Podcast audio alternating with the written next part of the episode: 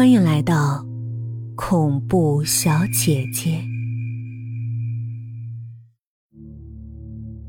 明静迅速走进电梯，看到了十九层的按钮亮着，一个男子扣着帽子，无法看清脸部，站在电梯里面。明静透过镜子偷看那男人的模样，旧帽子，突出膝盖的休闲裤，完全不搭配的大衣。看起来很不寻常。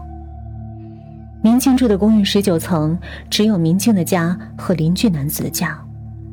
明静不认识这个人，应该他是来找隔壁那个男人的。听说那邻居是个恐怖小说家，看来专门跟一些怪人交往。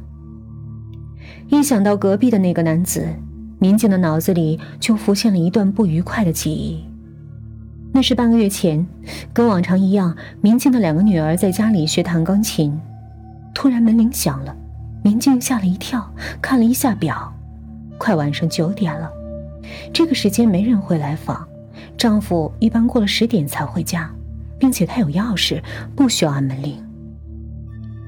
请问你找谁啊？哦，我是您的邻居，请问您家里是不是在弹钢琴呢？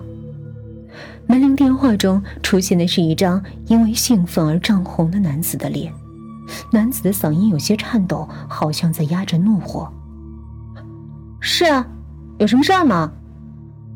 不会是因为晚上弹钢琴就来抗议吧？民警有些胆怯，但还是打开了门。男子介绍说自己是个小说家，两个月以前搬到这儿，把公寓当成工作室使用。由于钢琴声在白天黑夜不停的连着响，使他无法工作。白天他还能忍，但晚上弹琴实在无法忍受。民警感到有些困惑，因为他在这栋公寓生活了三年多的时间了，第一次遭遇这种抗议。所以呢，您想说什么？男子请求民警可不可以告诉他弹钢琴的具体时间。如果告诉时间，在那段时间里，他可以干别的事儿或待在外面。明静气得说不出话来。弹钢琴是我的自由，为什么要告诉你？他斩钉截铁地告诉男子：“那是不可能的。”看到明静的拒绝，男子又请明静能不能把钢琴搬到别的屋子。男子说：“两家只隔着一面墙，紧挨着。”而明静的钢琴屋隔壁正是自己当做工作室使用的房间。既然如此，那您那边挪就好了。明静再次拒绝了。男子拼命压着快要爆发的愤怒，解释说：“即便是挪到其他房间，照样能听到钢琴声。难道只有您一家能听到钢琴声啊？楼上楼下听得更清楚。我在这三年了，从来没有人抗议。以前住您家的人。”也从来没说过什么，活得也挺好的。听到这儿，男子爆发了，他说：“是我在受害。如果不愿意挪钢琴，能不能采取隔音措施呢？”民警气得哑口无言。公寓本来就是充满各种噪音的地方，所以写作的人最应该避开的就是公寓。而这个男子的行为简直是跑到夜总会撒野，说：“我要学习，请大家安静点儿。”这不仅可笑。而且是越权行为，气急败坏的民警压根儿就没打算停止弹钢琴或挪房间。明静恶狠狠地说了一句：“既然如此，你为什么不找别的地方啊？搬出这栋公寓不就得了？”那男子瞪大了眼睛，用诧异的表情看了看民警，吐出了憋了很长的闷气。好吧。既然如此，等我打听好了再说。明静冷冷的关上了房门。第二天，明静来到公寓事务管理处，打听有没有对钢琴噪音的专门规定。因为如果隔壁男子拿规定赖上自己，自己就无话可说了。让明静感到意外的是，管理规则中没有任何实际的处罚条款，只规定有不能产生影响邻居的噪音。管理员还提醒民警说，一大早也有个男人来问关于公寓噪音有没有具体的限制条款。得到这个事实后，带着失望的表情，他回去了。是隔壁男子。隔壁男子也为了贯彻自己的主张，在收集各种情报，不能认输。回家后，民警开始在网上搜集相关的资料，没想到网上有很多人在为钢琴噪音而哭诉。有个女子写道：“一直受着楼上钢琴声的折磨，不弹琴的时候耳边仍有钢琴声的幻觉，为此还接受过神经治疗，可是没什么效果，最终还是决定搬家。原来国家虽然有楼层噪音的仲裁机关，却没有强制的执行命令。”就在这时，大女儿放学回家了。女儿取下书包，有点担心的问明静：“妈妈，我能弹钢琴吗？”看来邻居男子让女儿都变得战战兢兢了。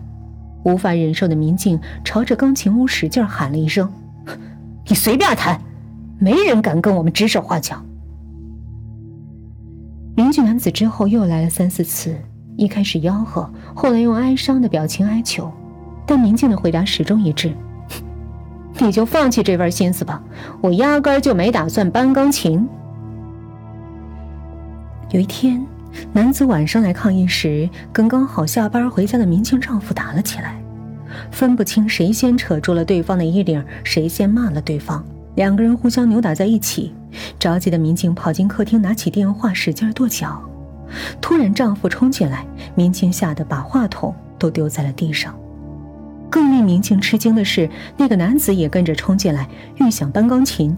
大女儿吓得从钢琴屋跑了出来，小女儿也吓得哇哇的哭起来。最后，丈夫向警察局报案，告男子无端入侵他人住宅，事情勉强得以解决。那天晚上，孩子们整夜都噩梦不断。不过，自从那天开始，不管孩子们怎么弹钢琴，门铃始终都没有再响起了。宁静的日常生活恢复了平常的安稳，不知不觉的过了半个月。孩子们的钢琴水平长进很快吧？民警正想着前段时间跟隔壁男子之间发生的事儿，突然旁边传来男子干裂的嗓音。明镜回了头，那男子正在默默的看着明镜。男子略微抬头，明镜的脑子里变得一片空白。那是隔壁男子，不过跟半个月前的样子完全不一样，两眼无神，脸色是灰呛呛的，颧骨明显突出，看来这半个月至少瘦了十公斤。明镜咽了一下干口水，没人跟我们说，公寓管理条款中禁止弹钢琴，也没有制定有关楼层噪音的法律。突然，男子按下了电梯应急钮，电梯停了下来。民警惊出了一身冷汗，在明灭的灯光下，男子冰冷的脸靠近了民警。你知道，每次听到钢琴声时，我是多么痛苦吗？与可怕的表情相反，男子的声音意外的温和。脑子里在蹦火花，胸郁闷，无法呼吸，甚至怀疑这样下去我会疯掉。可是，我不能疯掉，一旦疯掉，就不能向你们报复。看到男子那疯癫的眼神，民警全身都麻木了，觉得脑子里的血液在一瞬间全部蒸发掉了。